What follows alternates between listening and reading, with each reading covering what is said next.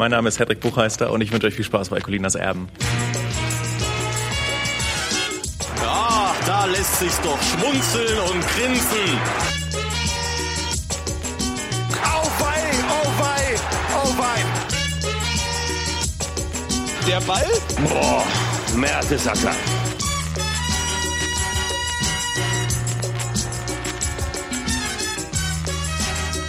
Colinas Erben.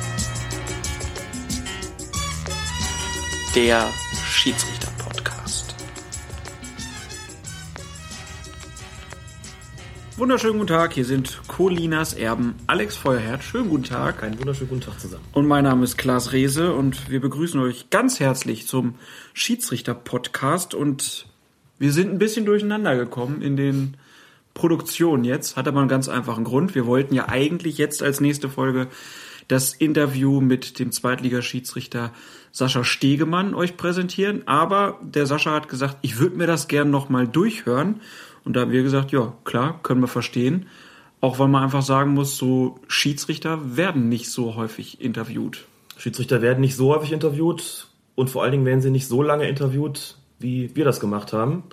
Dann ist es verständlich, dass man auf eine Autorisierung besteht, wie bei einem Interview mit einer Zeitung auch. Er wollte sich das, wie du schon gesagt hast, nochmal anhören. Das soll er gerne tun auf mögliche problematische Stellen, die irgendwie schwierig sein könnten. Das ist völlig in Ordnung. Das dauert immer ein bisschen, weil er ja auch gerade viel unterwegs ist und insofern müssen wir da leider gerade noch ein bisschen um Geduld bitten. Ist aber auf jeden Fall produziert und kommt baldestmöglich. Muss auch dazu sagen, dass Schiedsrichter, wenn sie denn mal interviewt werden, sich eigentlich immer verteidigen müssen. Richtig, es ist eigentlich so, dass sie immer nur auf problematische Situationen angesprochen werden. Keiner, der mal sagt, das haben sie aber gut gemacht.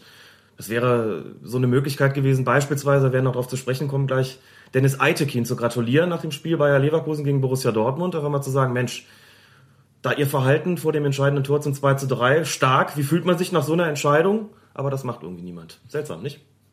Dafür gibt's uns. Wir werden gleich Genau. loben, denn wir werden natürlich wieder auf den vergangenen Spieltag gucken, äh, werden dann uns ein bisschen in die Regelhistorie begeben, um dann ganz elegant auf Regel 11 zu kommen, die da heißt Abseits.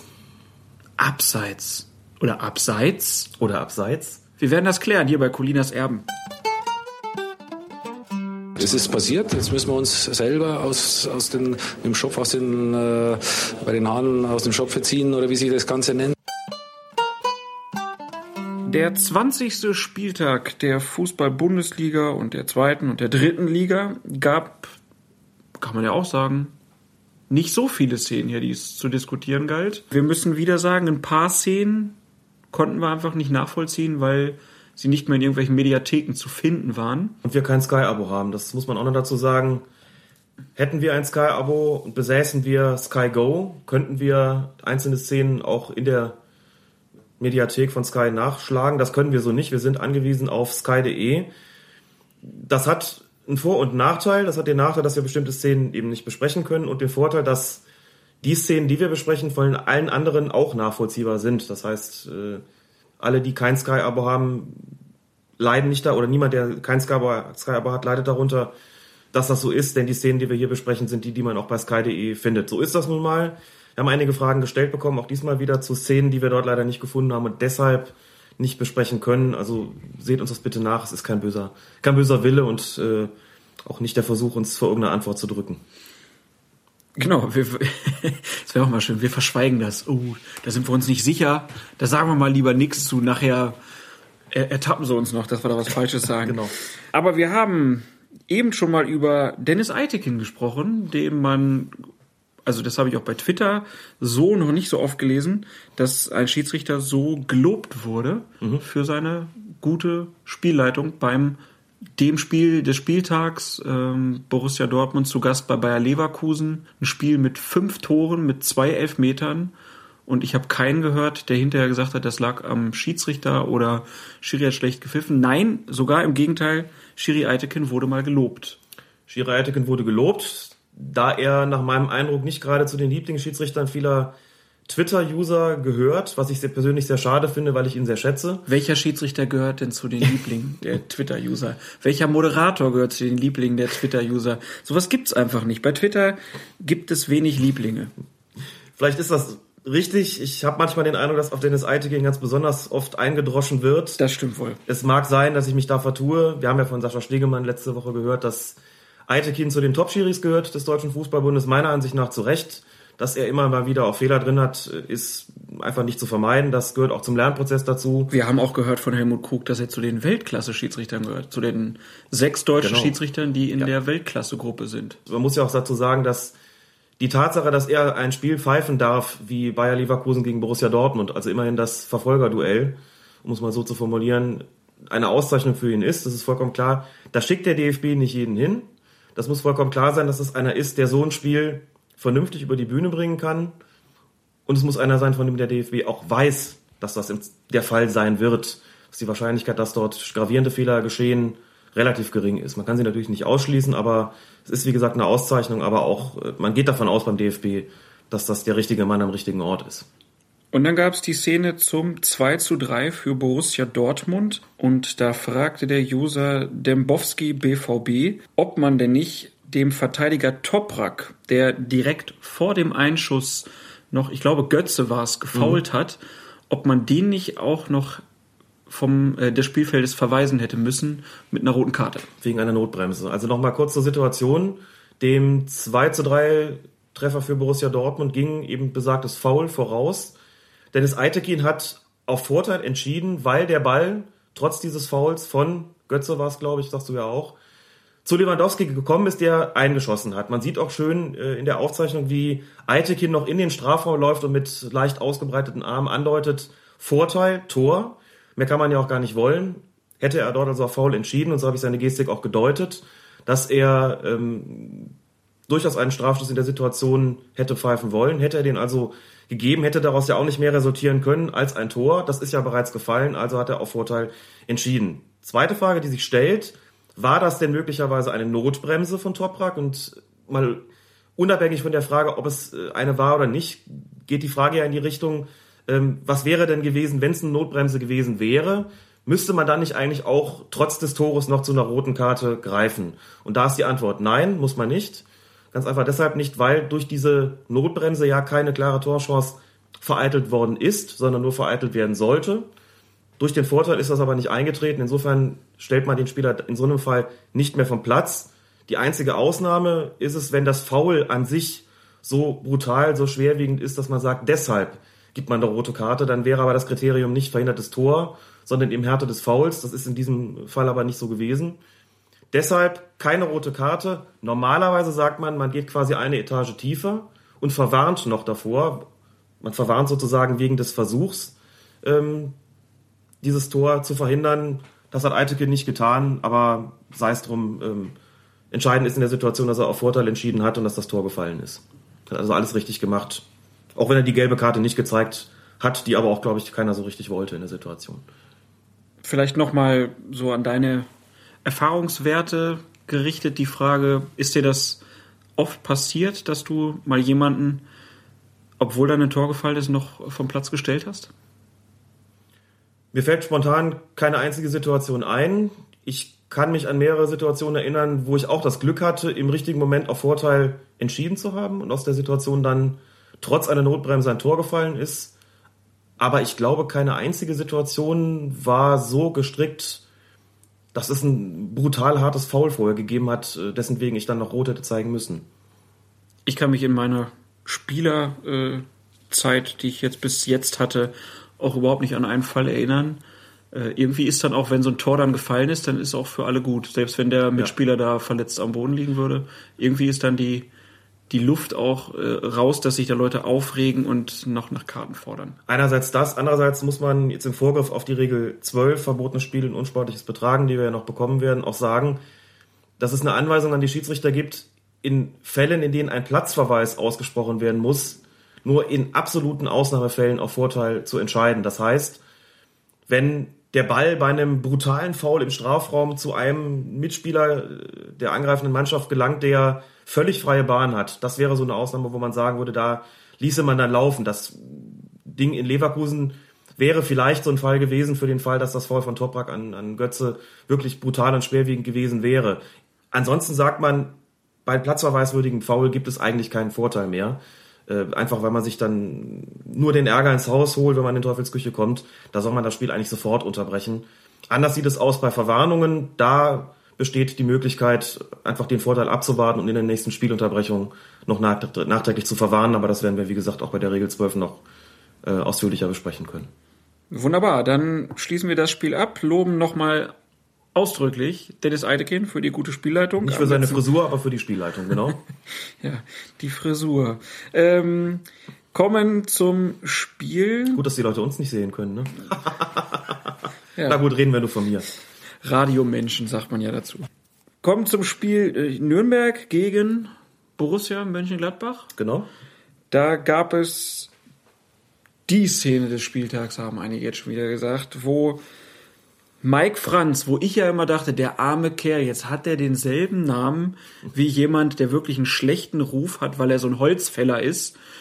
Aber er arbeitet jetzt dran, dass er sich auch diesen schlechten Ruf verdient. Mike Franz, der, ja, hat er eine Schwalbe gemacht oder war es ein versuchtes Beinstellen äh, von, ich glaube, Torben Marx, der sein Bein ja da noch zwar zurückzieht, aber im ersten Moment ist es ja da.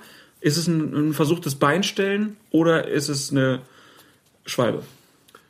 Auch da können wir uns auf das Zeitlupenwissen berufen und sehen in der verlangsamten Wiederholung recht eindeutig, dass das Beinstellen bzw. das versuchte Beinstellen letztlich nicht zur Ausführung gelangt ist, eben weil er sein Bein noch rechtzeitig zurückgezogen hat und der Faller von Mike Franz mit der Aktion von Torben Marx aber auch gar nichts zu tun hat. Insofern liegt hier kein versuchtes Beinstellen vor, sondern eine Schwalbe. Wie gesagt, nochmal Zeitlupenwissen. Florian Mayer hat das inzwischen auch hat es auch so formuliert, ähm, kann man in diversen Agenturmeldungen nachlesen. Nach Betrachten der Zeitlupe sei er auch zu dem Schluss gelangt, dass er da einen Fehler gemacht habe. Das ist nicht sonderlich schwer, das ähm, entsprechend zu konzernieren, wenn man sich das angeguckt hat. Muss aber auch gestehen, bei mir war es so, als ich die Szene in der Originalgeschwindigkeit gesehen habe, hatte ich auch den Eindruck, hier liegt ein Foul vor. Bin dann auch eines Besseren belehrt worden, wie es halt oft so ist. Aber ich glaube auch, dass die eigentliche Diskussion, so scharf wie sie denn war, anschließend nicht so sehr was mit der Aktion als solcher zu tun hatte, sondern mehr mit der Reaktion von Mike Franz. Also weil er im Interview hinterher gesagt hat, ja, war eine klare Schwalbe und ich war froh, dass wir in dem Moment dann den Elfmeter gekriegt haben und äh, einzeln in Führung gegangen sind. Also meinst du, dass genau. dadurch die Aufregung erst kam, ja. sonst hätte es die nicht gegeben? Genau, genau das glaube ich. Mache ich daran fest, dass es hinterher hieß, aber das hätte er doch auf dem Feld zugeben müssen, wenn er schon eine Schwalbe macht. Und dass er das nicht getan hat, das sei doch der eigentliche Skandal. Ich bin mal gespannt, ob die Gladbacher, die das entsprechend gefordert haben, in einer vergleichbaren Situation und sage niemand, dass Gladbacher Spieler nicht auch schon mal freiwillig fallen. Also ich wäre gespannt, ob die Gladbacher Spieler in einer vergleichbaren Situation dann auch so ehrlich sein werden und zum Schiedsrichter gehen und ihm sagen werden, pass auf, ich habe da gerade eine Schwalbe gemacht. Das macht so natürlich niemand, das kann man beklagen. Ich finde es nur problematisch, dass dem Mike Franz jetzt vorzuwerfen, dass er es nicht schon auf dem Platz getan hat, denn andere sind da in Anführungszeichen, in dicken Anführungszeichen klüger und kommentieren das gar nicht, gar nicht erst. Also sagen nicht, äh, ja, ich habe eine Schwalbe gemacht, ja, ich habe es dankbar angenommen oder was auch immer, sondern die kommentieren das nicht. Oder behaupten sogar dreist, ich glaube, ich habe da eine Berührung gespürt oder sagen, ich habe es noch nicht wieder gesehen, ich kann mich nicht erinnern, wie es war oder erzählen irgendwas, was ihnen dann hinterher nicht um die Ohren gehauen wird und kommen dann ungeschoren davon. Mike Franz hat gesagt, jo, habe ich gemacht. Darüber kann man jetzt diskutieren, aber da man in anderen Fällen bei einer Schwalbe auch keinen Riesenskandal daraus macht, muss man ihn hier auch nicht machen. Oder andersrum gesagt, dann muss man halt insgesamt sagen, dass diese Schwalberei ähm, ein Problem ist, völlig unabhängig davon, ob Spieler das zugeben oder nicht. In England werden sie für sowas gerne mal ausgepfiffen. So eine Reaktion würde ich mir in Deutschland auch wünschen. Keine Frage. Also der Ehrliche ist der Dumme, halten wir erstmal In fest. gewisser Weise kann man das hier so sagen, ja wir haben das ja diese Saison jetzt schon öfter gehabt. Also ich erinnere mich zum Beispiel an Edgar Pripp, der sagte das, glaube ich, sogar zweimal, der Fürther Stürmer, so nach dem Motto, naja, ich muss das in der Situation ja versuchen, einen Elfmeter zu ziehen. Und von daher gehe ich davon aus, dass die auch ganz klar die Anweisung bekommen von ihren Trainern, ähm, wenn ihr da im Strafraum irgendwas spürt, lasst euch fallen, fädelt ein, denn das sind die besten Torchancen, die wir haben können, Elfmeter. So ist es. Dazu muss man vielleicht auch noch sagen, im Vorgriff auf das Interview mit Sascha Stegemann, ich bin mir jetzt gar nicht mehr sicher, ob er es vor dem Mikrofon gesagt hat oder ob er es gesagt hat, als wir es schon ausgeschaltet hatten. Er sagte, dass eher den Eindruck habe, dass die aller, allerwenigsten Fouls in der Bundesliga überhaupt unabsichtlich geschehen und umgekehrt heißt das auch, dass diejenigen, die ähm, gefault zu werden drohen, durchaus auch wissen, was da gerade passiert und das entsprechend auch äh, ausnutzen. Also da wird einfach sehr, sehr kontrolliert gespielt von beiden Seiten und so wie der Verteidiger ein Foulspiel kaum jemals unabsichtlich begeht.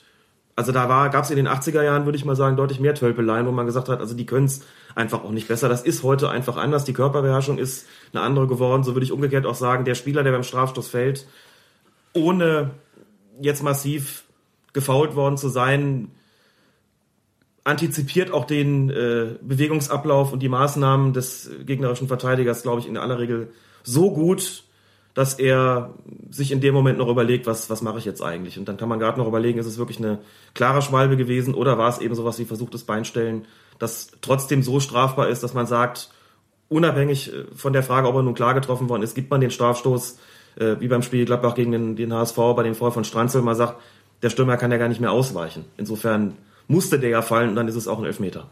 Es kam dann auch die Frage, könnte man so einen wie Mike Franz jetzt noch belangen?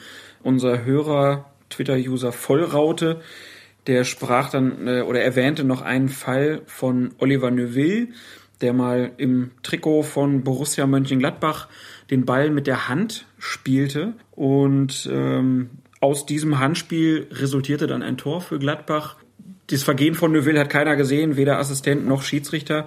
Und Neuville ist dann hinterher gesperrt worden. Ist, genau. das, ist das ein vergleichbarer Fall? Könnte Mike Franz noch belangt werden? Grundsätzlich ist es so, dass Spieler wegen krass sportwidrigen Verhaltens, so ist der Fachbegriff, im Nachhinein noch gesperrt werden können. Das gilt beispielsweise für Tätigkeiten, die sich dem Schiedsrichter und dem Assistenten hinter dem Rücken des Schiedsrichters und des Assistenten stattgefunden haben. Voraussetzung dafür ist, dass der Schiri, dass weder der Schiri noch der Assistent diese Situation jeweils beurteilt haben. Also in dem Moment, wo jemand äh, eine Tätigkeit begeht, die der Schiedsrichter mit Gelb ahndet, kann es nicht nachträglich bestraft werden. Haben sie es nicht gesehen und geben entsprechendes zu Protokoll, können Spieler hinterher noch bestraft werden. Zu diesem krass sportwidrigen Verhalten kann aber auch im Ausnahmefall mal ein Handspiel gehören, wie das von Neuville. Da damals hat der DFB-Kontrollausschuss beschlossen, das ist so ein gravierender Fall, dass wir den nachträglich aus dem Verkehr ziehen müssen. Das ist auch bei Andy Möller so gewesen, wenn ich richtig informiert bin. Die legendäre Situation, nach der er im Anschluss von einer sogenannten Schutzschwalbe gesprochen hat, da ist er ja auch aus dem Verkehr gezogen worden. Und ich habe es nachgeguckt, wahrscheinlich ein weniger prominenter Fall aus dem Jahr 2006. Da wurde der Spieler Sven Günther vom damaligen Zweitligisten Karl Zeiss Jena vom Sportgericht des DFB wegen unsportlichen Verhaltens für zwei Spiele gesperrt. Er hatte durch eine absichtliche Schwalbe einen Elfmeter provoziert und hat es hinterher vor dem Mikrofon zugegeben. Das heißt, die Tatsache, dass ein Spieler hinterher sagt, ja, ich habe geschwalbt, schützt ihn nicht zwingend davor, auch gesperrt zu werden, wenn der DFB zu der Ansicht gelangt, dass es sich um ein krass sportwidriges Verhalten handelt. Also, wir gehen erstmal davon aus, dass es bei Mike Franz keine Schutzschwalbe war. Nein, er hat ja auch nicht solches behauptet. Also, wie er ja auch klar gesagt hat, er hat, das finde ich auch ein schönes Wort, er hat geschwalbt. So heißt das schon mal in Schiri-Kreisen. Genau. In Schiri, echt, sagt man so? Habe ich noch nie gehört. Er hat geschwalbt. Und nicht, und nicht geschutzschwalbt oder nee. schutzgeschwalbt, sondern geschwalbt. Er hat einfach geschwalbt, der Mike Franz. Also da, da können wir doch abwarten, ob es da eine Anklage gibt. Ja. Ähm, bis jetzt haben wir nichts gehört. Von daher gehe ich davon aus, wahrscheinlich passiert Wird nichts. wohl nichts mehr kommen. Genau. Jetzt hast du gesagt, wie kann man da, oder du hast schon gesagt, du würdest dir wünschen, dass wie in England solche Leute dann ausgepfiffen werden. Weiß ich nicht, ob das klappt. Also, weil es ist ja immer so, wenn das nächste Spiel dann ansteht, genau. ist dann schnell vergessen. Deswegen wäre es nicht eigentlich schön, wenn man solche Leute einfach mal direkt hinterher, zack, drei Spiele weg und dann hört diese Unsitte vielleicht irgendwann mal auf? Hätte man allerdings auch eine ganze Flut von, äh, von Sportgerichtsverfahren, nehme ich an. ja, aber das, das muss man in Kauf nehmen aus meiner Sicht. Einfach mal zu sagen, nee, Jungs, es reicht, das, das ist auch, äh, ist einfach, äh, gehört sich nichts unfair. Es wird ja immer so viel von Respekt und Fair Play und bla bla bla. Mhm. Und hier wird so krass gegen das Fair Play gehandelt, wissentlich gehandelt, scheinbar nach Anweisung von Vereinen und außer mit Strafen kriegt man das ja nicht in den Griff. Das ist möglicherweise richtig, hat auch damit zu tun, dass es insgesamt offensichtlich noch nicht eine Stimmung gibt die auf eine massive Bestrafung dieser Schwalbenkönige setzt. Gibt es auch immer mal wieder Stimmen, die das fordern. Da gibt es auch immer mal wieder in den Medien Diskussionen, ob man nicht eine Schwalbe mit Rot zu ahnden hätte, um dazu auch kurz einen Satz loszuwerden. Das halte ich für überzogen. Zum einen rechtfertigt für mich eine einfache Täuschung, nicht eine derartig drastische Strafe. Zum anderen würde es die Schiedsrichter auch extrem unter Druck setzen, denn es ist so ein gravierender Eingriff ins Spiel, dass man sich wirklich schon, wie es dann immer so schön heißt, tausendprozentig sicher sein muss, dass einer geschwalbt hat, bevor man da in die Hosentasche greift, um eine rote Karte hervorzuholen. Also das halte ich für überzogen. Fände ich auch unangemessen gegenüber wirklich brutalen Foulspielen, die mit einer roten Karte geahndet werden. Das andere ist sicherlich eine Diskussion wert, ob man die Zahl der Sportgerichtsverfahren wegen unsportlicher Täuschungen in solchen Fällen erhöht und dafür sorgt, dass hinterher schon mal eine Sperre von einem Spielchen rauskommt oder so, dann könnte man möglicherweise davon ausgehen, dass sich dort auch was ändern würde. Aber auch hier muss sich, glaube ich, der fußballkulturelle Code letztlich ändern und muss das Bewusstsein, dass das eine unsportliche Täuschung ist, die niemand sehen will, dieses Bewusstsein muss, glaube ich, erst noch ein bisschen wachsen. Es scheint insgesamt noch kein so großes Problembewusstsein dafür zu geben, ist zumindest mein Eindruck. Außerhalb von äh, Nischen wie, wie Twitter oder, oder Facebook oder solcher Communities.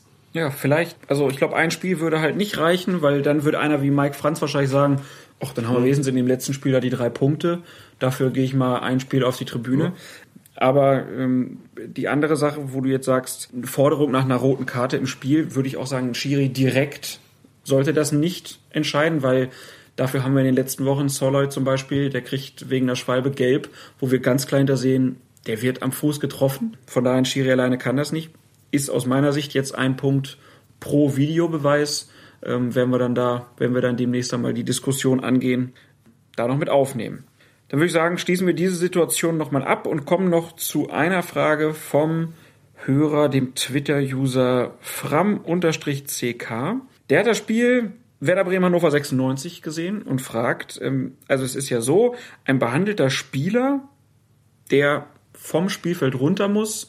Der muss dann bis zur nächsten Unterbrechung abwarten, bis der Schiedsrichter ihn wieder aufs Feld winkt. Beim Spiel Hannover äh, in Bremen war es jetzt aber so, dass ein verletzter Spieler runtergegangen ist und die Auswechslung, also die Einwechslung des neuen Spielers direkt erfolgte. Ist das regelkonform oder hätte der Schiedsrichter da auch bis zur nächsten Unterbrechung eigentlich warten müssen? Nicht bis zur nächsten Unterbrechung, sondern bis nach der Spielfortsetzung. Das ist wichtig, denn in dem Moment, wo das Spiel fortgesetzt ist, darf der Spieler, der wegen der Verletzung rausgegangen ist, dann auch wieder rein, äh, wenn der Schiedsrichter ihn reinruft in der Situation. Mhm.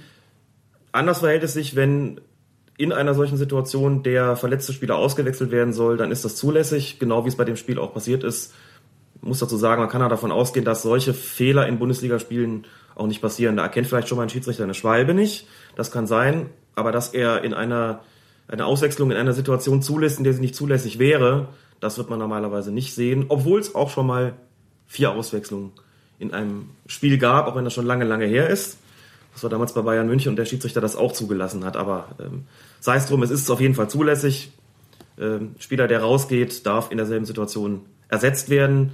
Wenn er aber aufs Feld zurückkehren möchte, muss er die Spielfortsetzung erst noch abwarten.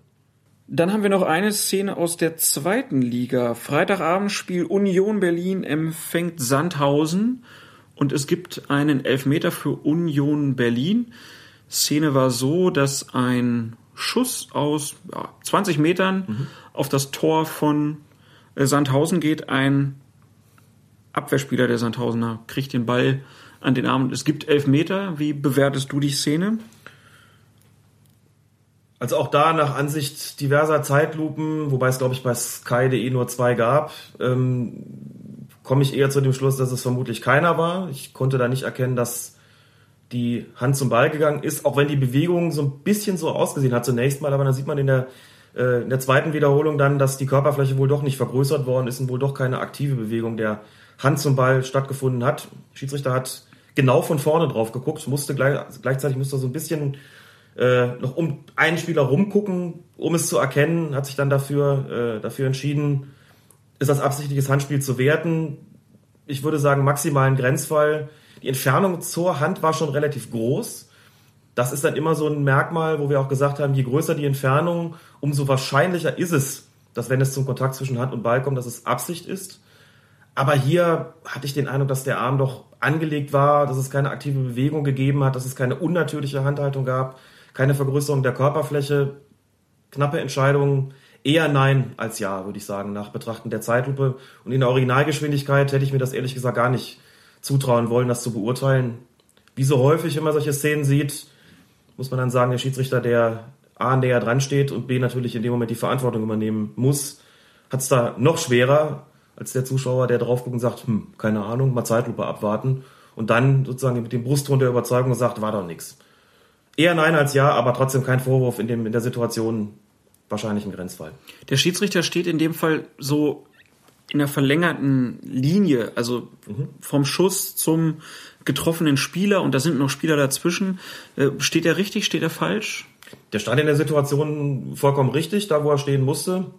Das Problem ist leider immer mal wieder, dass es Situationen gibt, in denen Schiedsrichter richtig stehen und trotzdem nichts sehen. Jetzt äh, kann man argumentieren, dann hat er letztlich ja doch faktisch falsch gestanden. Das ähm, ist einerseits sicherlich nicht verkehrt, auf der anderen Seite auch müßig darüber zu reden, denn wenn man sich so positioniert, dass man eigentlich einen optimalen Blick auf die Situation hat und sich dann in Sekundenbruchteilen, ohne dass man groß reagieren kann, die, die Situation verlagert oder verschiebt oder plötzlich Spieler den Blick zumachen, der eben noch ideal war, ist das gelegentlich unvermeidlich. Das heißt, man kann als Schiedsrichter einfach nicht immer optimal stehen. Das war auch so eine Situation beim, beim Nordderby eben zwischen dem HSV und, und Werder Bremen, wo sowohl Kienhöfer als auch sein Assistent optimal gestanden haben. Ich glaube, beim äh, Treffer zum 3 zu 1 war das, glaube ich, für den HSV, wo das oder 2 zu 1 für das Handspiel von äh, Aogo vorgelegen hat. Beide stehen im Grunde optimal und haben trotzdem Abwehrspieler von Werder Bremen vor der Linse stehen, können das in dem Moment auch nicht verhindern. Das passiert halt nun mal, da kann man nur sagen, shit happens. Und ähm, es gibt einfach Situationen, die sind auch vom Schiedsrichter gespannt, nicht ohne weiteres zu antizipieren. Die in Hamburg gehörte dazu und ich würde auch sagen, die in Berlin gehörte ebenfalls dazu, dass der Blick nicht ganz optimal war, trotz richtigen Stellungsspiels. Und der eine hat dann auf Elfmeter entschieden, der andere hat sich dagegen entschieden, gegen den Stürmer zu entscheiden. Genau. So entstehen dann halt auch mal Fehlentscheidungen und wir sagen es wieder, über 90 Prozent richtige Entscheidungen in so einem Spiel. Ähm, das darf man dann auch nicht vergessen. Dann äh, sind das die Szenen, die wir in dieser Woche besprechen. Wie gesagt, wir können immer nur das besprechen, was wir auch sehen können. Wenn ihr also nächste Woche vielleicht irgendwas habt, dann gerne irgendwie per Mail, per Tweet euch melden und am liebsten immer direkt mit einem Link zum Video. Ähm, dann können wir es auch auf jeden Fall sehen und nachvollziehen. Und wenn ihr jetzt sagt, ah, eine Szene fehlt aber noch, äh, hier Schalke gegen Fürth, das 2-1, da kommen wir gleich drauf, denn wir sprechen heute ganz ausführlich übers Abseits oder Abseits. Oder Abseits, wie Eugen Striegel immer sagt. Wir werden sehen. Lars Ricken treibt den Ball über die Mittellinie. Halblinke Position. Christoph Metzeler ist mitgelaufen. Der steht jetzt 17 Meter vor dem Tor. Spielt auf Everton und er steht nicht im Abseits. Du blinder Linienrichter. Du Blindmann. Verdammt nochmal. Es geht auf keine grüne Kuhhaut mehr, was dieser Erpel, Greipel oder wie auch immer heißen mag, sich da hinten da zusammenfallen. Bevor wir die Regel, wie sie heute ist, erklären, blicken wir ein bisschen zurück und ich glaube, der Grundsatz, den hat eigentlich Hennes Weißweiler gebracht. Genau, das ist auch eine Formulierung, die wundervoll in einen Tweet passt. Der hat nämlich gesagt, Abseits ist, wenn das lange Arschloch zu spät abspielt. Hat er recht, oder? Und das lange Arschloch? Das war? Günther Netzer. Genau. Tja. Schöne Grüße an Max Jakob Ost auch in diesem Zusammenhang. Ja, genau. Grüße nach München. Also, wir wollen uns mal ein bisschen mit der Regelhistorie wieder auseinandersetzen und äh, gehen da gerne auch der Aufforderung äh, eines unserer Hörer nach. Genau. FC-Blogin oder FCB-Login, wie auch immer, der uns gebeten hat, doch auch mal einen Blick zu werfen auf die Historie. Der Abseitsregel, war die schon immer so, wie sie heute ist? Oder hat sie sich im Laufe der Zeit geändert? Und wir verraten kein Geheimnis, wenn wir sagen, sie hat sich geändert. Ja, ähm, Steffen, es ging 1863 los. Und was hat die erste Abseitsregel besagt? Die erste Abseitsregel hat damals besagt, dass jeder Spieler vor dem Ball, also zwischen Ball und gegnerischem Tor, im Abseits ist. Das hatte unmittelbare Auswirkungen auf die Spieltaktik. Das, wenn man sich jetzt das mal vorstellt, jeder Spieler, der vor dem Ball ist, ist Abseits. Heißt ja, wie mache ich das denn eigentlich? Äh, wie kann ich das im, im Passspiel überhaupt verhindern, dass ein Abseits entsteht? Eigentlich ja nur so, dass ich möglichst viele Spieler äh, dann irgendwie, also die habe, die den Ball vorantreiben und dann irgendwie zurückpassen. Und das hatte zur Folge, dass damals, ich glaube, Spielsysteme existierten mit bis zu acht Stürmern. Das heißt, das Fußballspiel war zu der Zeit noch maßgeblich von Dribblings geprägt, um diesem Abseits zu entgehen. Also man hätte, man hat eigentlich nur zwei Möglichkeiten gehabt, um den Ball nach vorne zu bringen. Ist entweder ich knall das Ding weit in des Gegners Hälfte oder ich mache ein, mach ein Dribbling. Genau. Und dann hat man gesagt, so nee, wir führen jetzt da eine, eine Abseitsregel ein, damit es nicht mehr wie Rugby ist praktisch. Weil das ist ja, Rugby ist ja auch immer, ne, die rennen mit dem Ball nach vorne und passen dann nach hinten. Genau. Und dann gab es drei Jahre später die erste Modifizierung der Abseitsregel. Und ab diesem Zeitpunkt, also 1866, hieß es dann, ein Spieler ist nur dann im Abseits, wenn er bei der Ballannahme weniger als drei Gegner vor sich hat. Ballannahme, also anders als heute. Und das Abspiel entscheidend ist, war damals die Ballannahme entscheidend und weniger als drei Gegner vor sich hat, dann war er im Abseits. Also schon deutlich näher an der heutigen Regelung dran, gerade mal drei Jahre nach der ersten Einführung, nach der offensichtlich klar äh, geworden ist, so können wir hier nicht weitermachen, denn äh, dass immer da alle den Ball nach vorne pöllen und dann hinterherlaufen oder ihn nach vorne tragen durch Dribblings, ist offensichtlich nicht mehr gewünscht gewesen, also hat man das gründlich modifiziert. Stelle ich mir als einen schwerwiegenden Eingriff vor und wird taktisch auch eine deutliche Veränderung damals nach sich gezogen haben. Aber halt noch drei Spieler. Aber halt noch drei Spieler, genau. Das heißt, man musste als Stürmer noch mehr gucken, wo, wo stehen die Gegner Mhm. in dem Moment, wo ich den Ball hab. Okay. Vor allen Dingen aber war damals auch noch, äh, galt die Abseitsregelung auch noch in der eigenen Spielfeldhälfte, dass das heute ja ähm, abgeschafft ist und was dann auch erst 1907 aufgehoben wurde. Ab 1907 hieß es dann, das Abseits in der eigenen Spielfeldhälfte ähm, wird aufgehoben, sprich ist keines mehr, sondern nur noch in des Gegners Hälfte. Das heißt also, also über 40 Jahre lang hätte man taktisch immer die Gegner, also deswegen wahrscheinlich auch sehr äh, so Aufstellung mit so vielen Stürmern, ähm, dass man halt den Gegner dazu zwingt, ja, versuchen durchzubrechen und Genau. äh, so Abspiele nach vorne schwierig sind, weil man immer ja gucken muss, dass man immer noch drei Leute vor sich hat. Muss auf jeden Fall für unsere Augen, für unsere heutigen Augen seltsam ausgesehen haben. So stelle ich mir das vor. Das war 1907 und 1920 wurde das Abseits beim Einwurf aufgehoben. Wir nähern uns also schön langsam der heutigen Form an. Ab da gab es noch Abseits beim Einwurf und 1925, fünf Jahre später, gab es eine erneute Änderung der Abseitsregel. Jetzt hieß es, im Augenblick seiner Ballabgabe müssen sich zwischen dem Spieler und dem Tor mindestens zwei Gegenspieler, bisher drei, aufhalten. Hier sehen wir also zum einen nur noch zwei und zum anderen ist jetzt das Abspiel maßgeblich und nicht mehr die Ballannahme. Da fing die Scheiße also erst Da an. fing die Scheiße an, genau. Okay, aber das heißt so, das Spiel hat sich, also gut 60 Jahre hat es gedauert, bis es sich in die Richtung Mhm. entwickelt hat, die wir jetzt heute praktisch kennen. Ganz genau. Und da, glaube ich, auch aus den früheren Jahren relativ wenig bewegte Bilder vorhanden sind, wird man nicht mehr nachvollziehen können, wie das vor 1925 großartig ausgesehen hat. Ähm, Aber im Wesentlichen existiert die Abseitsregel so, wie sie 1925 ge- dann äh, verändert worden ist. Und dann passierte ganz, ganz lange Zeit gar nichts. Hat das auch den Zweiten Weltkrieg sozusagen überdauert.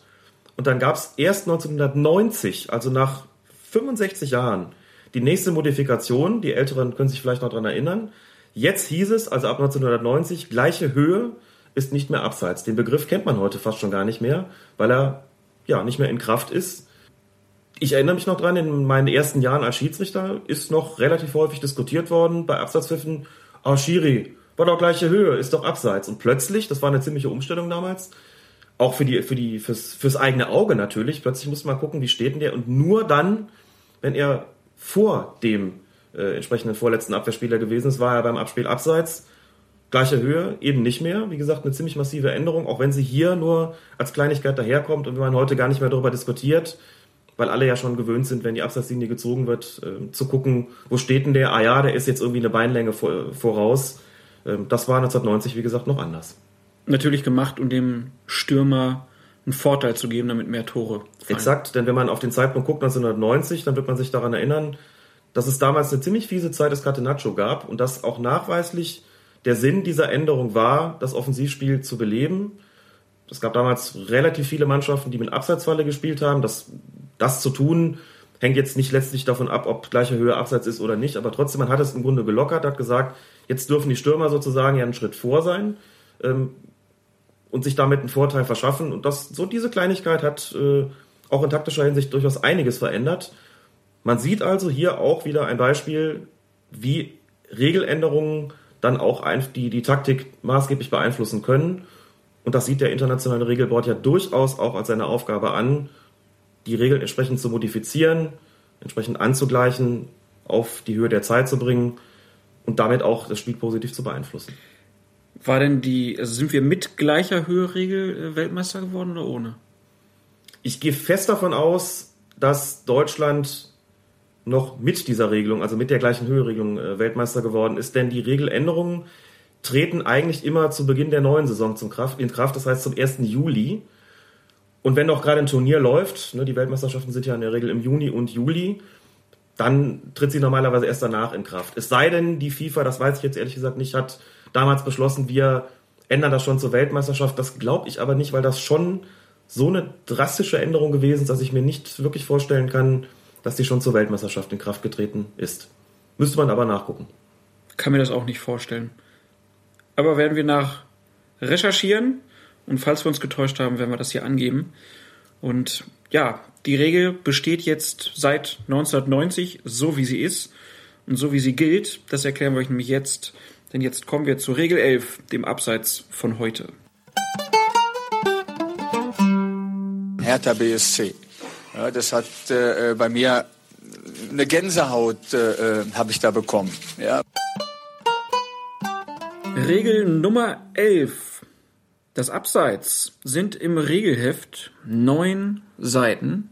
Wer die jetzt nachlesen will, der braucht keine Angst haben. Es sind sehr viele Illustrationen dabei. Erstmal ganz wichtig, es ist noch kein Vergehen, wenn man im Abseits steht. Genau. Also egal, wo ich in der gegnerischen Hälfte stehe, das ist noch kein Vergehen. Es wird erst ein Vergehen, wenn ich den Ball Spiel eingreife. ins Spiel Genau. eingreife.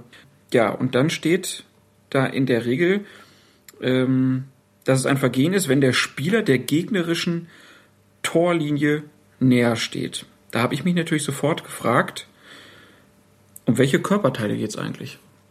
Um die, mit denen man letztlich legal ein Tor erzielen kann. Sprich nicht mit den Händen. Entscheidend ist Kopf, Rumpf oder Fuß bzw. Bein. Das ist maßgeblich bei der Frage, ob ich mich, ähm, ob ich mich näher an der gegnerischen Torlinie befinde als der Ball und der vorletzte Gegenspieler oder die, die letzten beiden Gegenspieler. Und das ist ja dann sozusagen das, was das Ganze komplett macht. Also in den meisten Fällen der Torwart und der am weiten hinten stehende Abwehrspieler. Auf die beiden kommt's an. Genau. Man merkt sich als Assistent, so als äh, kleiner, kleine Plauderei aus der Praxis, äh, man steht immer auf Höhe des vorletzten Abwehrspielers, in Klammer, inklusive Torwart. In aller Regel wird es ja so sein, dass der Torwart der letzte Abwehrspieler ist. Das heißt, man befindet sich als Assistent in aller Regel auf der Höhe des vorletzten Feldspielers der verteidigenden Mannschaft, des letzten Feldspielers der verteidigenden Mannschaft. Und diese Höhe hält man auch. Wir haben eine Frage bekommen vom äh, Twitter-User Josh34, der gesagt hat, warum ist das eigentlich so, verstehe ich gar nicht. Ganz einfach deshalb, weil man nur, wenn man auf der Höhe dieses vorletzten Abwehrspielers läuft, sich bewegt als Assistent, ähm, auch wirklich beurteilen kann, ob ein Angreifer im Abseits steht oder nicht. Denn indem ich mich auf dieser Höhe bewege, habe ich da den genauen Blick darauf beim Abspiel, steht da noch einer näher an der Torlinie von den Angreifern oder nicht. Wenn ich woanders stehe, also ein paar Meter weiter links oder rechts davon, kann ich genau das ja nicht mehr richtig einschätzen. Und deshalb ist der Laufweg des Assistenten immer analog zu dem des vorletzten Abwehrspielers. In der Regel sind dann auch die drei Fälle aufgeführt, in denen man nicht im Abseits steht. Also erstens, der Spieler steht in der eigenen Spielhälfte. Ist klar, haben wir vorhin schon gesagt, dass sich das in der Regel entwickelt hat. Dann gleiche Höhe mit dem vorletzten Gegenspieler. Und auch ganz wichtig, der Fall gleiche Höhe mit den beiden letzten Gegenspieler. Gut. Gegenspieler. Ne? Also ich kann mich jetzt nicht so zu einer Person machen und dann sagen, naja gut, die beiden stehen ja auf einer Höhe, nehmen wir den Korrekt. dritten. Also die drei Fälle gibt es. So, jetzt kommen wir zu den etwas, ja, zum Kasus Knaxus der Abseitsregel, würde ich sagen. Also, das Wichtigste in der Regel ist ja, der Spieler muss ins Spiel eingreifen. Was heißt das? Wann greift ein Spieler ins Spiel ein? Wenn er den Ball aktiv spielt, ist das ein Spieleingriff, entsprechend mit dem Kopf, dem Bein oder dem Rumpf. Ähm, Das wäre die unmittelbarste Form des, des Eingriffs, wenn er den Ball also spielt oder berührt. Dann steht hier, wenn er einen Gegner beeinflusst. Was heißt das nun wieder? Das einen ist schon- Gegner beeinflussen. Das ist schon wieder etwas, etwas schwammiger.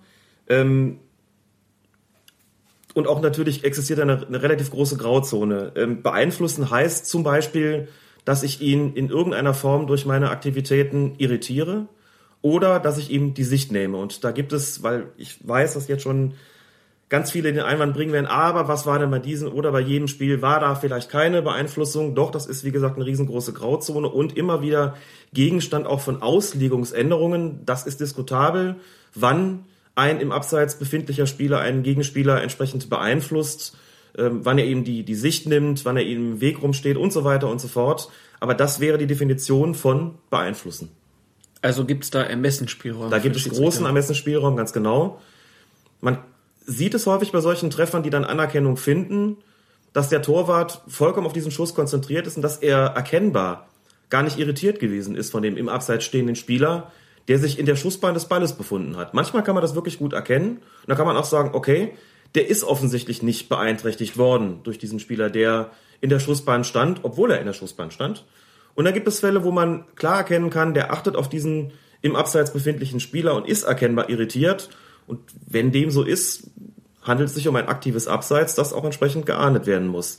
Und dazwischen gibt es ganz, ganz viele Abstufungen, ganz viele Graustufen, ganz viele Grenzfälle, wo man sagen kann, hm, wir diskutieren jetzt darüber, war es eine Beeinflussung oder nicht, aber das ist halt in Fußball oft so und auch bei den Spielregeln eben oft so. Und dann eine Frage des Ermessens des Schiedsrichters und insbesondere seines zuständigen Assistenten, denn der ist letztlich derjenige, der erkennen muss und beurteilen muss, ob eine aktive Abseitsstellung vorgelegen hat oder nicht. Wa- Was ist denn, wenn ich jetzt im Abseits stehe und einfach nur laut rufe? Ist das dann auch schon, kann das schon eine Beeinflussung Das kann eine sein? Beeinflussung sein, ja. Wenn ich durch einen Ruf meinen Gegenspieler irritiere, wenn ich die Aufmerksamkeit erkennbar äh, ablenke vom Ball und auf mich ziehe, durch einen unsportlichen Un- Zuruf wie zum Beispiel Leo, und der glaubt, da ist ein Mitspieler gemeint und der Ruf kommt von einem Gegenspieler, dann wäre das ein aktiver Eingriff, wobei unsportliche Zurufe nochmal ein Fall für sich sein können. Also da würde der Schiedsrichter möglicherweise gar nicht auf Abseits entscheiden, sondern auf eine Unsportlichkeit. Letztlich in der Konsequenz wäre es deshalb egal, weil es in beiden Fällen einen indirekten Freistoß gäbe.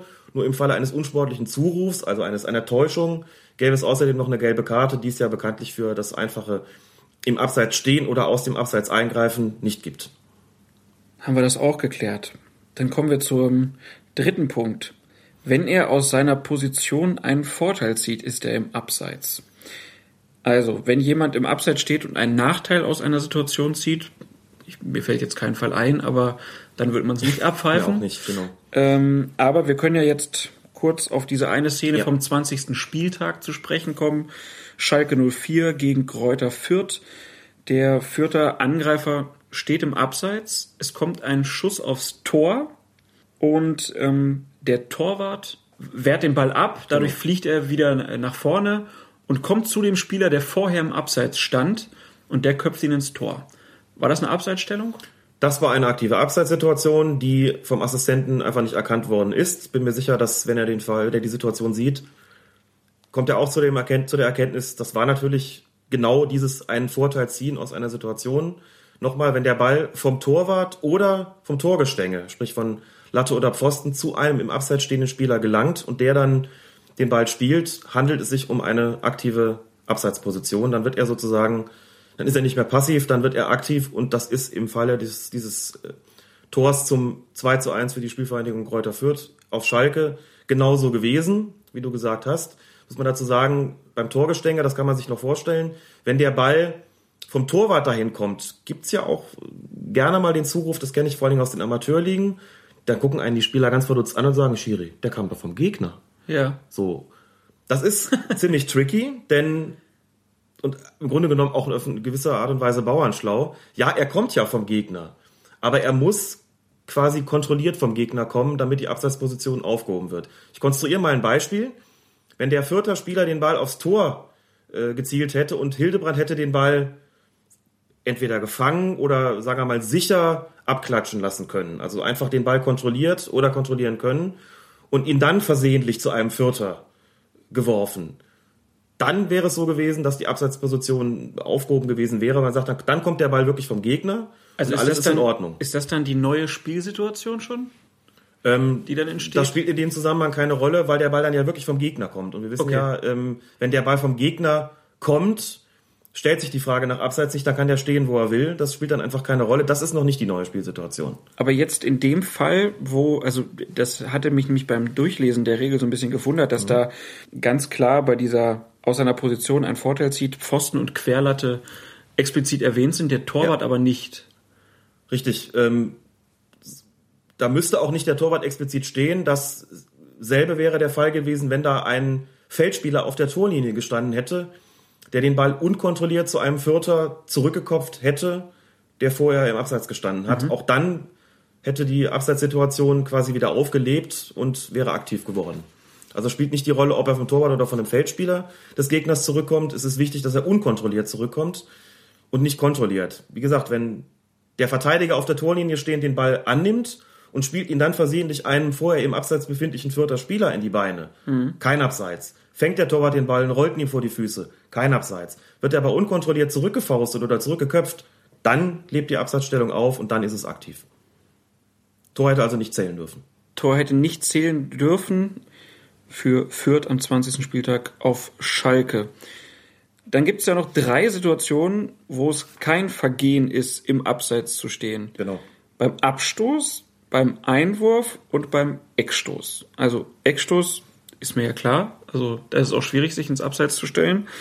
Einwurf ist auch soweit bekannt, aber Abstoß war, ist so ein Teil der Regel, der mir nicht so bewusst war. Also da wundert es mich auch so ein bisschen, dass da nicht noch viel mehr Leute einfach drauf äh, spekulieren, dass ich hinten einen drin stehen habe, der den Ball sehr weit in die gegnerische Hälfte schlagen kann und man sich einfach weiter im, im Abseits stehend ähm, aufhält. Aber auch da wird ja darauf reagiert, wenn man weiß, dass aus einem Abstoß äh, kein Abseits entstehen kann. Hier muss man sagen, hier an diesen Fällen ist die Abseitsregel auch aufgehoben. Es gibt äh, Spielfortsetzungen, ähm, da kann es kein Abseits geben, zum Beispiel beim Anstoß. Einfach deshalb nicht, weil ja alle Spieler der eigenen Mannschaft ähm, in der eigenen Spielhälfte stehen müssen. Also ist es unmöglich, da, da eine Abseitssituation äh, zu erwirken. Beim Strafstoß geht das auch nicht beispielsweise. Es kann beim Strafstoß kein Abseits geben, weil alle Spieler sich hinter dem Ball befinden müssen. Klar. Schlechterdings unmöglich. Beim Schiedsrichterball geht es im Prinzip auch nicht. So, aber beim Abstoß, Einwurf, Eckstoß geht es eben doch. Eckstoß ist es ein bisschen schwieriger, da im Abseits zu stehen, aber bei den anderen beiden Spielfortsetzungen wäre es möglich. Da aber alle wissen, beim Abstoß kann es keinen Abseits geben, ähm, reagiert man natürlich entsprechend auch taktisch darauf. Ja, aber ich hätte jetzt schon gedacht, dass man, also wenn ich jetzt so an Bundesligaspiele denke, äh, da ist es selten so, dass mal ein Stürmer sich wirklich ganz, ganz weit in die gegnerische Hälfte vorwagt, um, um vielleicht auch mal durch einen schnellen Sprint oder so dann zu zeigen, so ich, ich gehe jetzt hier mal ab, weil ich weiß, mein Torwart schlägt den Ball weit. Äh, oder auch bei, bei Amateurspielen. Also weiß ich gar nicht, ob das so bewusst ist den Leuten, dass es bei Abschluss keinen Abseits gibt. Ich habe es in Amateurklassen erlebt, dass ganz besonders bauernschlaue Verteidiger geglaubt haben, da gibt's doch, äh, da gibt's Abseits und da Ja. sind mir wirklich Fälle auch, und auch, auch ähm, untergekommen, wo die plötzlich an der Mittellinie standen mit erhobenen Armen und der Stürmer frei durch war und die mich angeguckt haben, Schiri, was ist? Und ich sag, ja, weiter. Ja. So, und nach der Torerzählung dann erstmal erklären musste, dass es beim Abschluss bekanntlich keinen Abseits gibt. Das äh, kommt sehr, sehr selten vor, denn auch in den unteren Klassen hat man in der Regel so viel Regelkenntnis, dass man genau das weiß. Ja, aber ich habe auch schon so viele Einwürfe erlebt, wo der Abwehrspieler laut Abseits gerufen hat, selbst in der Herrenklasse, Ja. selbst Leute, die Mitte 30 waren. Also Man muss kann man sich sagen- nicht drauf verlassen. muss dazu sagen, dass es natürlich auch taktische Konsequenzen haben kann. In dem Moment, wo es einen Abschluss gibt, äh, wenn ich als Stürmer dann ganz, ganz weit in die gegnerischen Hälfte laufe, in die gegnerische Hälfte laufe, laufe dann zwinge ich die Verteidiger ja auch dazu, ähm, etwas tiefer zu stehen. Und wenn man das entsprechend sich zunutze machen möchte, kann man das tun. Und Grundlage dafür wäre die Regel 11, in der es eben heißt, dass aus einem Abstoß keine Abseitssituation resultieren kann. Was passiert denn, wenn der äh, Assistent oder der Schiedsrichter auf Abseits entscheidet. Da gibt es einen indirekten Freistoß. Und zwar dort, wo die Abseitsposition stattgefunden hat. Ganz egal, wo sie stattgefunden hat. Also es gibt auch keine Sonderregeln im Strafraum, im 5-Meter-Raum. Es gibt eine Sonderregelung im Torraum. Dort gibt es, wenn eine Abseitssituation im Torraum stattgefunden hat, dann gibt es den indirekten Freistoß auf der Torraumlinie, also auf dieser 5-Meter-Raumlinie. Wir hatten dann auch noch eine Nachfrage, ich weiß gar nicht mehr, ähm, wer das jetzt war, aber da gab es ja dann diesen einen Fall bei einer Weltmeisterschaft, ich glaube ein italienischer Spieler, der hinter dem Tor lag und äh, damit das Abseits aufgelöst hat. Kannst du die Regel nochmal erläutern? Das kann ich. Es ist so, dass man sich ja die Frage stellen müsste, wer zählt denn bei den Verteidigern eigentlich alles äh, dazu? Also zu diesen äh, letzten bzw. vorletzten Abwehrspielern. Und da stellt sich als nächstes die Frage, was ist denn mit einem Verteidiger, der sich gar nicht auf dem Spielfeld befindet, sondern zunächst mal aus irgendeinem Grund hinter der Torlinie befindet? Also egal, ob er das jetzt äh, gewollt hat oder nicht. Exakt. sozusagen. Für die Beurteilung der Abseitssituation ist es unerheblich, ob er sich, ähm, ob er sozusagen einfach nur aus Gründen einer Verletzung da rausgerutscht ist, wie das bei dieser, ich glaube, Europameisterschaft, bei diesem Europameisterschaftsspiel Ja, ich auch. 2008 äh, der Fall gewesen ist. Ich meine, es wäre Niederlande gegen Italien gewesen. Es handelte sich um einen italienischen Abwehrspieler, der hinter der Linie lag, und der Schiedsrichter war Peter Freudfeld aus Schweden. Ein Grand Seigneur mit grauen Haaren, ganz, ganz wunderbar. Ich weiß gar nicht, ob er noch pfeift, ich glaube nicht mehr. Ein Schiedsrichter, der in dem Moment zu entscheiden hatte im Verbund mit seinen Assistenten, und was mache ich jetzt? So, die Niederländer schießen das Tor. Die ganze Situation ist eigentlich so, dass alle damit rechnen, und jetzt muss irgendwie die Abseitsfahne kommen, und er gibt das Tor. Ein italienischer Verteidiger liegt hinter der Linie, der dorthin gelangt ist, weil er mit seinem eigenen Torwart zusammengerappelt ist. Und der Schiedsrichter hat zu Recht gesagt, es spielt keine Rolle, warum der da liegt, solange er ohne meine Zustimmung, und die gab es ja nicht, die konnte er auch in der Kürze der Zeit natürlich nicht einholen, nach dem Zusammenprall mit seinem eigenen Torwart, solange der da ohne meine Zustimmung liegt, zählt der für mich als Verteidiger mit und dann wird er so behandelt wie ein Verteidiger, der auf der Torlinie steht. Das heißt, er wird mitgezählt und damit ist er im Prinzip der letzte Abwehrspieler, möglicherweise der vorletzte. Jedenfalls ziehe ich ihn nicht vom Kontingent sozusagen ab. Und damit war das Tor auch gültig erzielt. Das ist mal der erste Fall. Also es heißt grundsätzlich, ein Verteidiger, der draußen ist, ohne Zustimmung des Schiedsrichters, wird mitgezählt. Davon zu unterscheiden wäre ein Verteidiger, der sich wegen Verletzung außerhalb behandeln lässt und wo dem Schiedsrichter auch klar ist, der ist jetzt liegt jetzt da und wird dort behandelt. Ich habe es mitbekommen, habe dem zugestimmt. Der würde nicht mitgezählt. Das war in dieser Situation aber nicht so. Ich glaube, das ist auch in dem Film, den wir schon viel zu Recht gelobt haben, bei Referees at Work. Ich glaube, da ist Ich glaube das auch, dass es vorkommt. Eine, eine kleine Szene. Ich glaube, die Schiedsrichter gucken sich das Spiel an und ähm, sehen dann, wie ihr Kollege das da macht und Ich meine auch, mich dunkel daran erinnern zu können. irgendwie, irgendwie Genau. kommt's jetzt so, äh, so langsam wieder. Ähm, war auf jeden Fall ein großer Aufreger da und viele wussten überhaupt nicht, warum das dann so entschieden wurde. Nun haben wir den Fall geklärt, wenn ein Verteidiger das Spiel verlässt, unabsichtlich. Was ist denn, wenn ein Verteidiger das Spielfeld absichtlich verlässt und sich praktisch der, ja, eine Abseitsposition dadurch entwickeln will, dass er einfach vom Spielfeld rennt. Er versucht eine Absatzsituation zu erschleichen, Ja, indem er vom Feld schleicht. also die Verteidigerschwalbe. Ja, die Verteidigerschwalbe sozusagen. Das geht nicht. Die Spielregeln haben einen Geist. Dieser Geist bringt es mit sich, dass solche Aktionen nicht möglich sind. Das heißt, ein Verteidiger darf nicht das Spielfeld einfach verlassen, um einen Stürmer ins Abseits zu stellen. Wenn er das trotzdem tut, wenn er das Spielfeld absichtlich verlässt, so nach dem Motto, haha, und jetzt ist der Stürmer der Gearschte, dann wird auch er behandelt, als ob er auf der Torlinie stünde. Das heißt, er wird ganz normal mitgezählt. Genau wie der eben erwähnte italienische Verteidiger, der einfach mal verletzungsbedingt da rausgerollt ist. Wir reden also hier von einer Nolens-Volens-Situation, also gewollt oder nicht gewollt. Das ist nicht möglich. Der Unterschied zu der Situation mit dem italienischen Verteidiger ist die, dass dieser Verteidiger, der absichtlich den Platz verlässt, um den Gegner ins Abseits zu stellen, nach Abschluss der Situation auch noch eine gelbe Karte bekommt, wegen unerlaubten Verlassens des Spielfeldes. Das würde regeltechnisch in der Situation folgendermaßen aussehen, wenn also die äh, angreifende Mannschaft da gerade einen Angriff ausführt und der Schiedsrichter sieht, wie da ein Verteidiger das Spielfeld verlässt, um einen Stürmer ins Abseits zu stellen, würde er zunächst mal abwarten, was aus der Situation überhaupt wird. Wenn der Stürmer jetzt ein Tor erzielt, ist ja alles bestens, dann gibt man einen Vorteil, lässt also das Spiel dann neu anstoßen und würde den Verteidiger anschließend verwarnen, wegen, also eine gelbe Karte zeigen, wegen unerlaubten Verlassens des Spielfeldes. Ist es nur so, dass der Stürmer in irgendeiner, aus irgendeinem Grund dann irritiert ist von der Situation, das Spielgerät verdaddelt oder was auch immer, würde man in der Situation dem Verteidiger die gelbe Karte ebenfalls zeigen und außerdem einen indirekten Freistoß für die angreifende Mannschaft verhängen wegen unerlaubten Verlassens des Spielfeldes. Diesen indirekten Freistoß würde es dann allerdings geben, wo der Ball sich bei der Unterbrechung befand. Das heißt, man bestraft den Verteidiger in jedem Fall mit Gelb in so einer Situation, wartet aber den Vorteil ab und wenn er nicht eintritt, kann man als Schiedsrichter auch noch sozusagen nachpfeifen und dann noch den indirekten Freistoß für den Angreifer geben mit der Begründung unerlaubtes Verlassen des Spielfeldes. Muss allerdings dazu sagen, dass das sich auch rumgesprochen hat bis in die allertiefsten Amateurligen. Ich habe den Fall tatsächlich zweimal gehabt in meiner Laufbahn, dass ein Verteidiger geglaubt hat, er könne so schlau sein und den, den Stürmer ins, äh, ins Abseits stellen. Auch wirklich da rotzfrech grinste und anschließend äh, habe ich dann rotzfrech gegrinst und ihm die gelbe Karte präsentiert und gesagt, Freundchen, das hättest du nur wirklich wissen können, auch in der Kreisliga C. Hab ich danach aber auch, äh, wie gesagt, nur noch einmal erlebt und danach gar nicht mehr. Passiert heute, glaube ich, in aller Regel nicht mehr, dass Verteidiger das glauben, aber es gibt ja auch welche, die nachwachsen, die das vielleicht noch nicht wissen.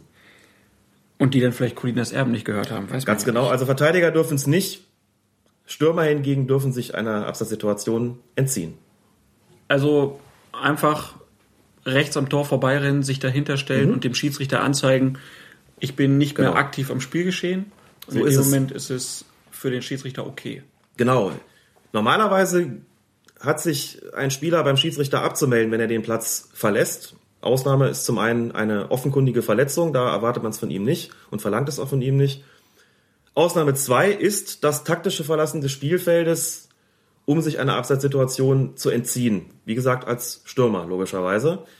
Bedingung ist, ich muss mich als Stürmer erstens außerhalb dieses Feldes absolut passiv verhalten. Ich darf also auch nicht irgendwie reinrufen oder anderes Gehampel machen.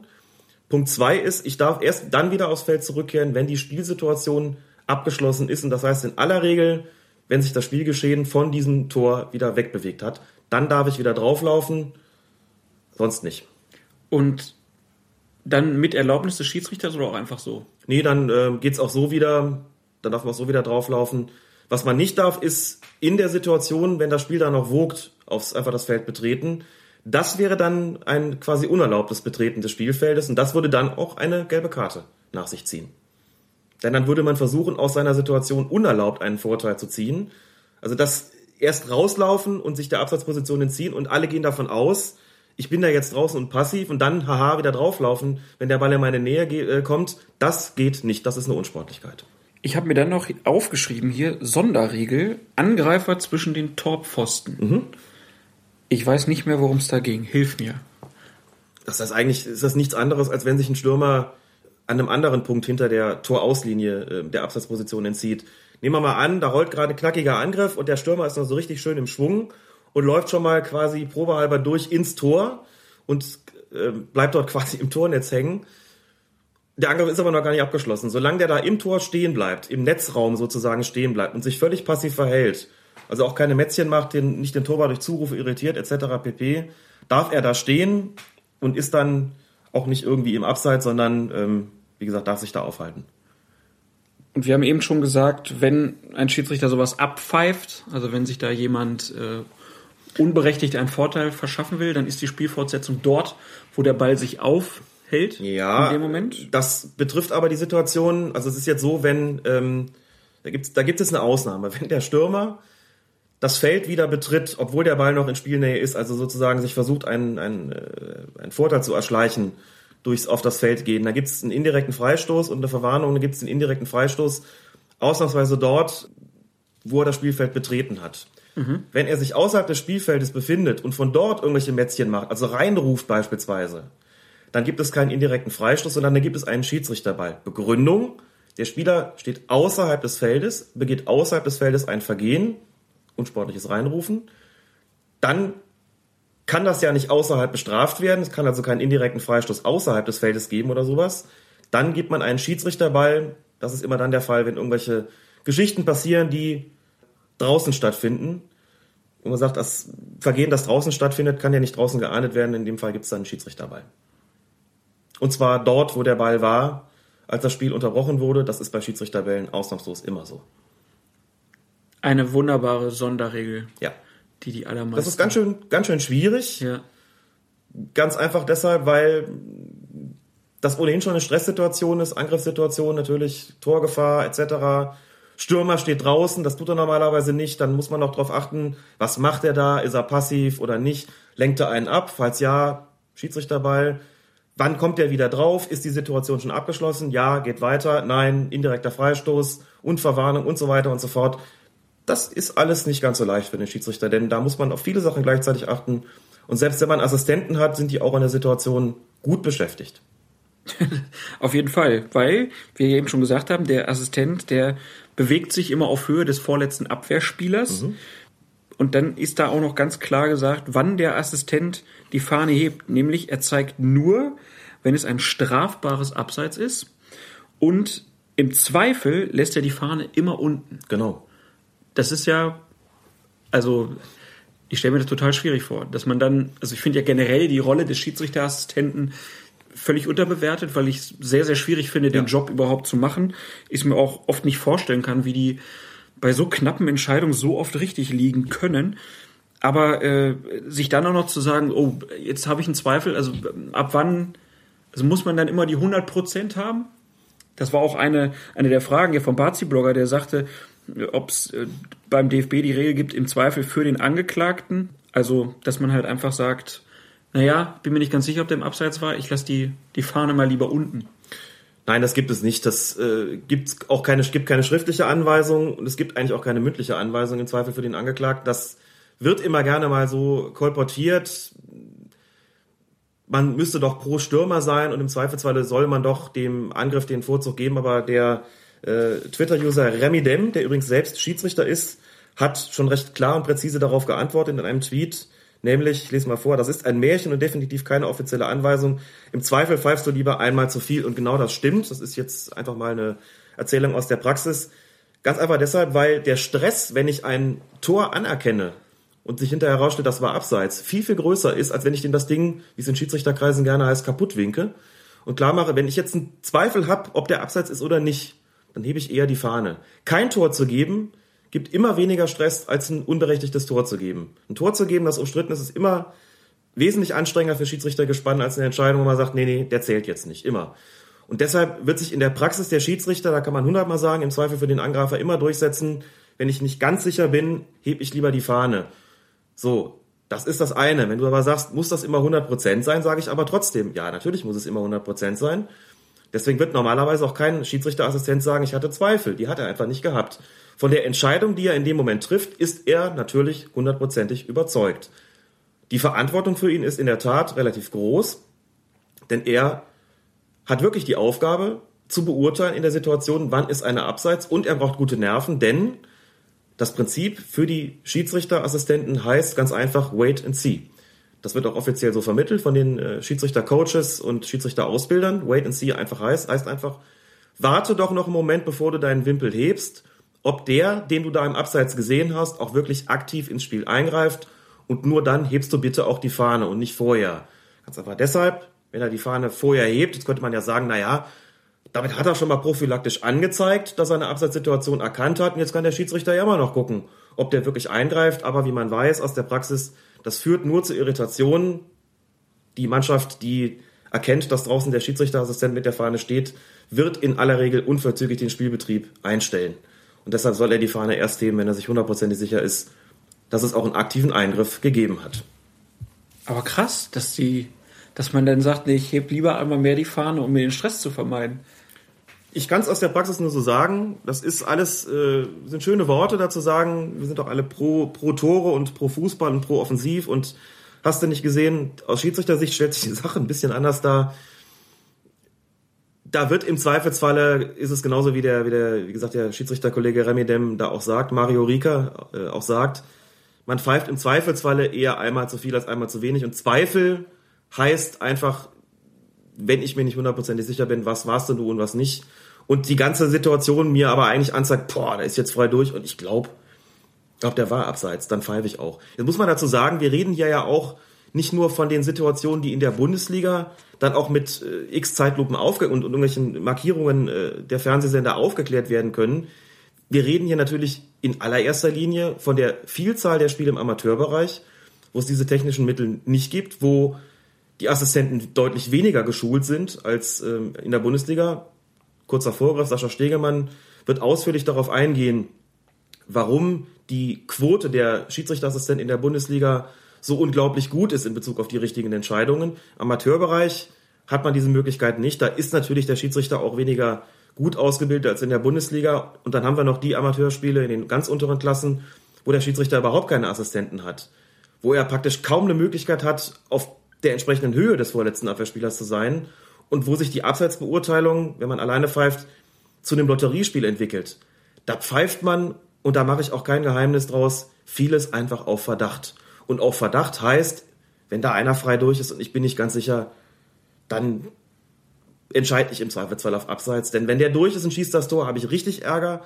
Pfeife ich auf, und entscheide auf Abseits, na klar, brüllen die da drauf, Schiri, niemals, drei Meter nicht im Abseits. Aber das ist nach zehn Sekunden wieder vergessen. Ein Tor zählt und das ist lange nicht vergessen. Und psychologisch glaube ich, dass es verständlich ist, dass man als Schiedsrichter da eher die Linie befolgt. Im Zweifelsfalle ist der Abseits gewesen. Ich habe so ein bisschen die Erfahrung gemacht, dass dann auch geguckt wird, wie oft passieren diese Szenen. Mhm. Also dass man dann auch sieht, oh, jetzt sind die aber schon dreimal auf die Kiste freigerannt.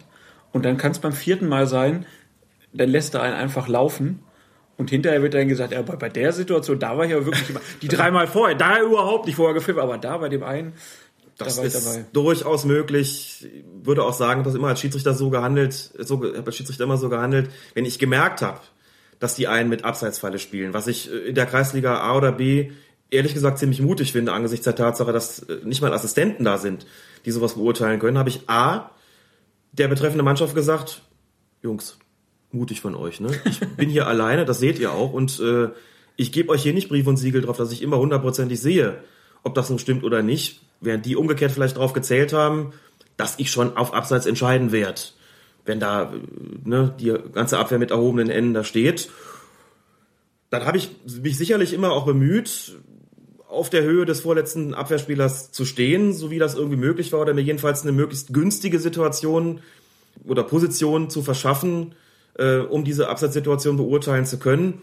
Und dann konnte es schon auch mal passieren, dass ich den beim vierten Mal durchlaufen lassen habe. Wenn der dann den Ball ins Tor geschossen oder nur knapp daneben geschossen hat, guckt man sich vielleicht nochmal an und redet darüber, ne, weiter mit Abseitsfalle oder doch lieber nicht mehr.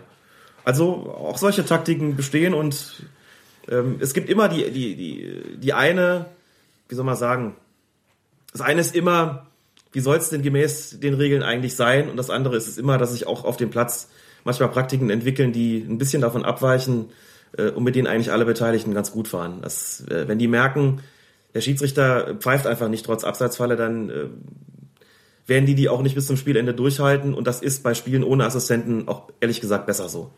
Ja, da muss man halt aufsteigen, dann kriegt man bessere Schiedsrichter und irgendwann und auch Assistenten, auch genau. Assistenten dazu. Jetzt haben wir noch eine schöne Frage vom äh, Hörer Zinzendorfer heißt er bei Twitter. Der spricht so Szenen an, so 90. Minute. Der Torwart ist mit in der gegnerischen Hälfte und es entwickelt sich dann die Kontermöglichkeit.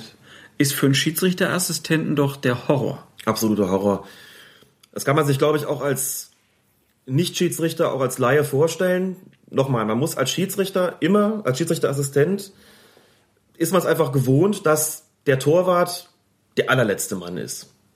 Oder die Torhüterin die allerletzte Frau. Und da gibt's noch einen letzten Feldspieler. Das ist dann nach gemäß den Regeln der vorletzte Abwehrspieler. So. Das ist man einfach, das ist das Auge gewöhnt, das Auge des Assistenten. Und wenn der Torwart jetzt einen Ausflug macht, muss ich umdenken. Dann muss ich mir sozusagen jetzt den letzten Feldspieler zum Torwart umdenken, obwohl der ja nun mal ein Feldspielertrikot anhat und den vorletzten Verteidiger zum vorletzten Verteidiger. Aber ich muss praktisch gedanklich einen Abwehrspieler zum Torwart machen, sonst sehe ich alt aus, wenn der, der Pass in die Spitze kommt.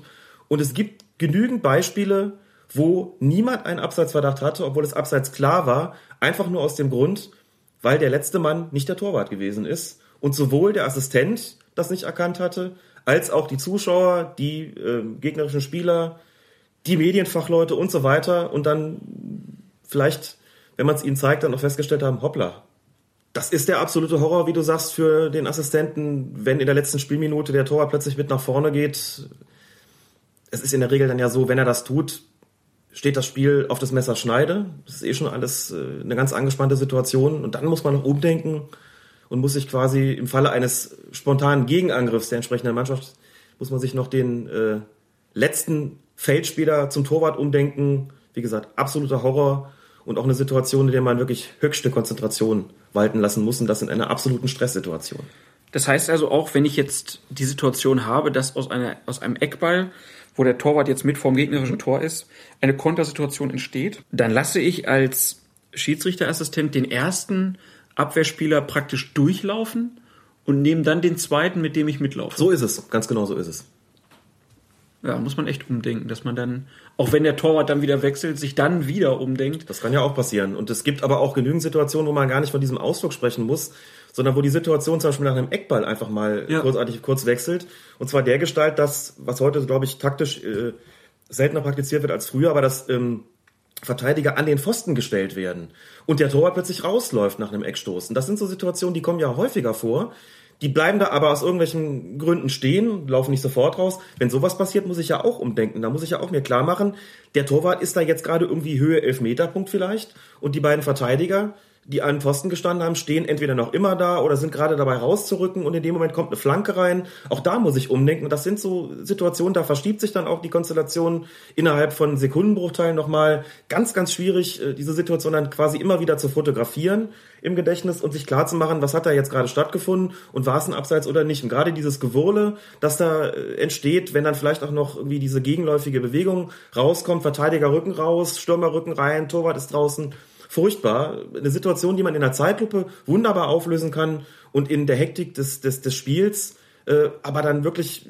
in Sekundenbruchteilen auch beurteilen muss, erfordert genau das, was Sascha Stegemann auch einfach gesagt hat, nicht nur ein gutes Stellungsspiel, sondern auch Erfahrung und Intuition und äh, diese Kombination muss man erstmal hinkriegen. Die ist teilweise erlernbar, aber eben auch nicht nur oder einen tun sich damit schwerer äh, als die anderen. Also in solchen Situationen habe ich da immer draußen gestanden und wirklich Blut und Wasser geschwitzt und gehofft, dass das, was ich da gerade entscheide, auch richtig ist. Und ich denke, das wird vielen Kollegen bis hoch zur Bundesliga auch so gehen. Kann man auch wieder den Film Referees at Work empfehlen, weil da war das englische Schiedsrichtergespann und der Assistent klebt dann auf einmal auf der Grundlinie, macht einen großen Fehler und deswegen ist Howard Webb dann auch aus dem Turnier geflogen. Und die Situation, richtig, und die Situation bei Schalke gegen Fürth war ja eine solche. Das Tor für Fürth fiel in der Nachspielzeit und die Situation, da kommt der Ball auf die Kiste und der Torwart wehrt zu einem im Abseits stehenden Spieler ab, ist auch nicht so furchtbar häufig. Und dann war es auch so, dass da zwei Fürther waren und der eine blieb im Abseits und der andere genau. wieselte so nach hinten und kam dann in diese Kopfballsituation. Ja. Also ich könnte mir vorstellen, dass der Assistent den hinteren Spieler gar nicht richtig wahrgenommen hat, dass der aus dieser Abseitsposition Exakt. rauskommt. Man sieht das hinten dann, wenn man sich in der Zeitlupe wieder anguckt, natürlich wunderbar, dass der im Abseits steht mit der schönen Linie und so, aber dann ganz wirklich genau. ganz schwierig da zu entscheiden, wer da wo wann gestanden hat. Das sind auf jeden Fall so Sonderfälle, die extrem Stress bedeuten in denen irgendwas passiert, was eben nicht normal ist, was den, den Sehgewohnheiten und, und den Erfahrungen des Schiedsrichterassistenten äh, so widerspricht. Und dann sieht man, dass es natürlich, dass in dem Moment auch die Gefahr, dass Fehler geschehen, einfach deutlich äh, steigt. So ist das da gewesen. Da wird er sich selbst am meisten drüber ärgern. Aber es geht ja auch darum, sowas erklärlich zu machen. Wie kann sowas passieren? Und mhm. das, dafür habe ich schon, wie gesagt, großes Verständnis aus eigener leidvoller Erfahrung in solchen Situationen. Zum Abschluss klären wir noch den einen Fall, wenn jetzt ein Spieler vielleicht ganz frei aufs Tor läuft und musste sich noch vom Torwart so ein bisschen nach links abdrängen lassen und ja, schießt dann nicht selber ein, sondern passt dann noch zu einem Spieler nach hinten. Ähm, warum kann der nicht im Abseits sein? Weil er nicht der gegnerischen Torlinie näher ist als der Ball. Das ist genau das Entscheidende. Wenn der Ball dann zurückgespielt wird, wie gesagt, die Passrichtung an solche ist egal. Entscheidend ist, wo, wo steht der Mitspieler?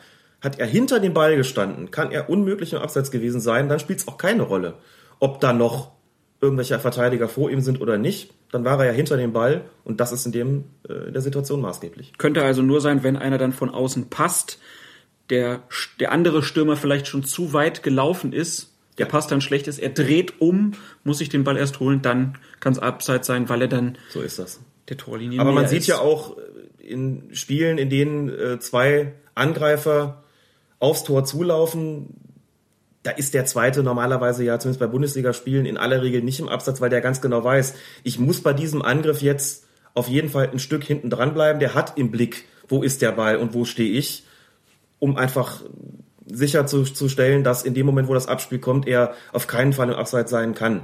Das haben die Spieler ja längst verinnerlicht in den höheren Klassen und das kommt eigentlich nur noch ganz selten vor, dass in so einer Situation dann gepfiffen werden muss, weil der mitlaufende äh, Angreifer nicht kapiert hat, dass er hinter den Ball muss. Und wenn der zweite Stürmer das dann nicht kapiert hat und zu weit vorne ist, was rufe ich dann? Abseits Kamke oder Abseits Kamke?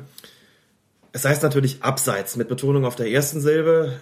Auch wenn der langjährige DFB-Schiedsrichter Lehrwart Eugen Striegel, viele werden ihn auch noch kennen von seinen Auftritten im aktuellen Sportstudio, das immer anders betont hat, der hat immer solche schönen Sätze gesagt, dass der Schiedsrichter zunächst abseits pfeift das hat sich schön angehört, war aber leider falsch. Das heißt natürlich abseits und nicht abseits. es gibt auch, wer es nachprüfen mag, auf der Seite des Duden, www.duden.de, eine entsprechende Aussprachehilfe und die macht ganz klar und deutlich, auf der ersten Seite wird das Ganze betont. Ja, herzliche Grüße in Schwabenland. Wir wissen ja, dort kann man alles außer Hochdeutsch. Das beweist sich an der Stelle auch wieder. Das ist skandinavischer Fußball, so ein Spiel zu zerstören und einem so richtig auf die Nerven zu gehen.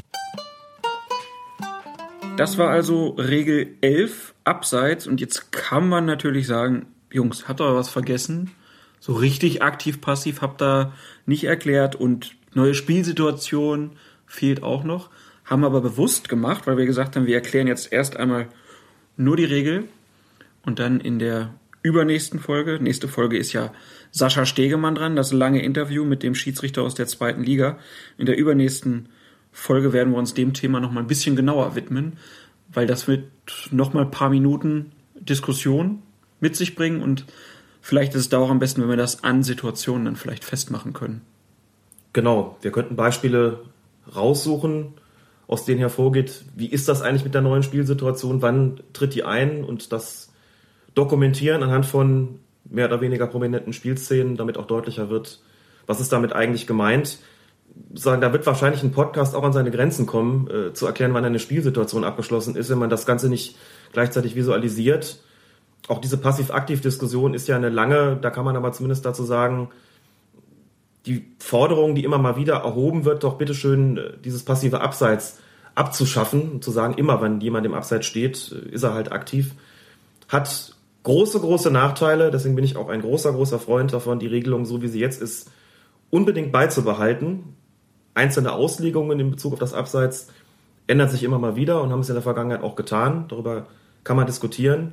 Aber grundsätzlich was daran zu ändern und die Spielräume des Schiedsrichters in dieser Hinsicht gänzlich abzuschaffen, würde mit Sicherheit nicht über kurz oder lang, sondern über sehr kurz dazu führen, dass alle sich die Wiedereinführung wünschen würden. Denn wenn man das Ganze zu Ende denkt und ins Extrem, muss ich pfeifen, wenn der Pass nach rechts zum nicht abseits stehenden Spieler kommt, weil links draußen einer im Abseits steht, der sich gerade die Schuhe zubindet. Also wenn man den Spielraum komplett kappt, dann ist auch sowas abseits und das hätte, glaube ich, fatale Folgen. Wir haben es ja jetzt auch vorhin gehört, wie es mit der Regelgeschichte ist.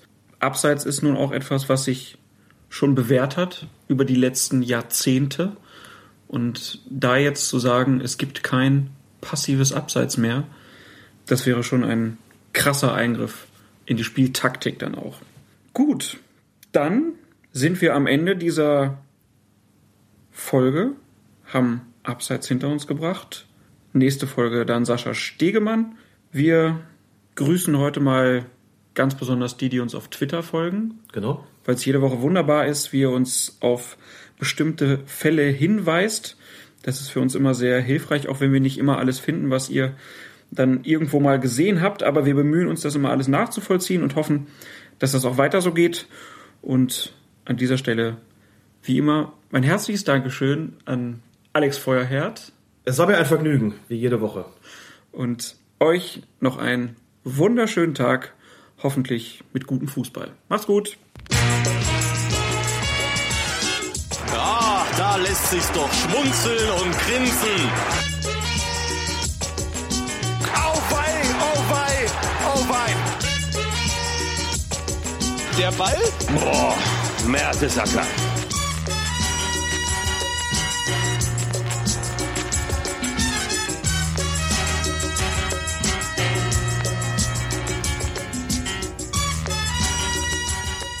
Colinas, Colinas, Colinas Erben.